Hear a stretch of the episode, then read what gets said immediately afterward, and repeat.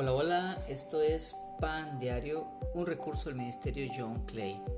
Que la plenitud de Cristo llegue a su vida, ese es nuestro deseo. Hoy deseo hablarte de El Lechero. Soy John. No sé si has escuchado la historia del lechero que era medio tramposo con su leche. Tenía la costumbre de, diríamos nosotros, bautizarla con agua. y ya la gente estaba acostumbrada a su sabor. Pero además de eso, este lechero seducía a las mujeres del pueblo, pero un buen día se encontró con Jesucristo y fue salvo. A partir de ese día se volvió un hombre honesto, dejó de seducir a las mujeres y un día la gente empezó a decir, qué extraño, ¿qué le habrá sucedido al lechero? Se le nota muy diferente. Otro dijo, sí, ¿verdad? Hasta la leche que vende sabe distinta. Sí, es cierto. Sucede que ese hombre fue transformado a tal punto que dejó de mezclar incluso su leche con agua, sin que nadie le tuviera que decir nada. Y todo este cambio se notó. Sabes, no podemos decir que nos hemos encontrado con Cristo y seguir siendo los mismos. El cambio debe ser tan evidente que no se puede ocultar y saltan a la vista para aquel que conocía a ese nuevo creyente. La Biblia nos habla sobre esto en el siguiente versículo. Esa misma buena noticia que llegó a ustedes ahora corre por todo el mundo, da fruto en todas partes mediante el cambio de vida que produce. Así como les cambió la vida a ustedes desde el día que oyeron y entendieron por primera vez la verdad de la maravillosa gracia de Dios. Eso está en Colosenses capítulo 1 versículo 6 en la nueva traducción viviente. Así es, la evidencia de un cristiano es un cambio de vida. Esa es la evidencia. Ese es el gran poder del Evangelio. Algo que no se puede hacer por fuerza de voluntad. Ese cambio yo no lo puedo forzar. Es algo que no se puede fingir continuamente en lo privado.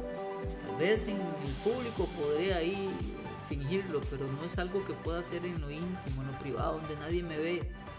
Esto es algo sobrenatural, viene de Dios, es un acto milagroso del gran poder de Dios, capaz de transformar la esencia misma de una persona, es decir, su corazón, al punto que el que robaba deja de, deja de robar, el que mentía empieza a odiar la mentira, el adúltero se vuelve fiel, el homosexual es hecho heterosexual. El que estaba lleno de odio perdona. El asesino se duele por lo que hizo y se vuelve compasivo. El alcohólico o el drogadicto son hechos libres. Y la lista puede alargarse más y más de las cosas que el Señor hace por medio de su Evangelio en una persona que cree.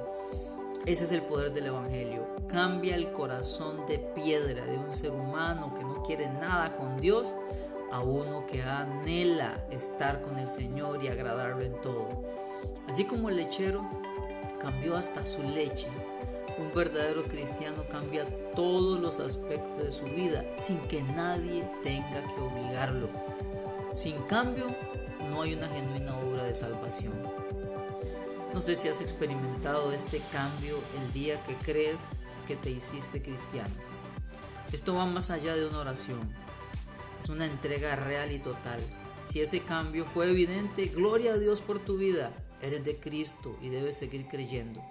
Pero si todo sigue igual en tu vida, ese día que crees haberte entregado a Jesús, significa que aún no le perteneces a Cristo.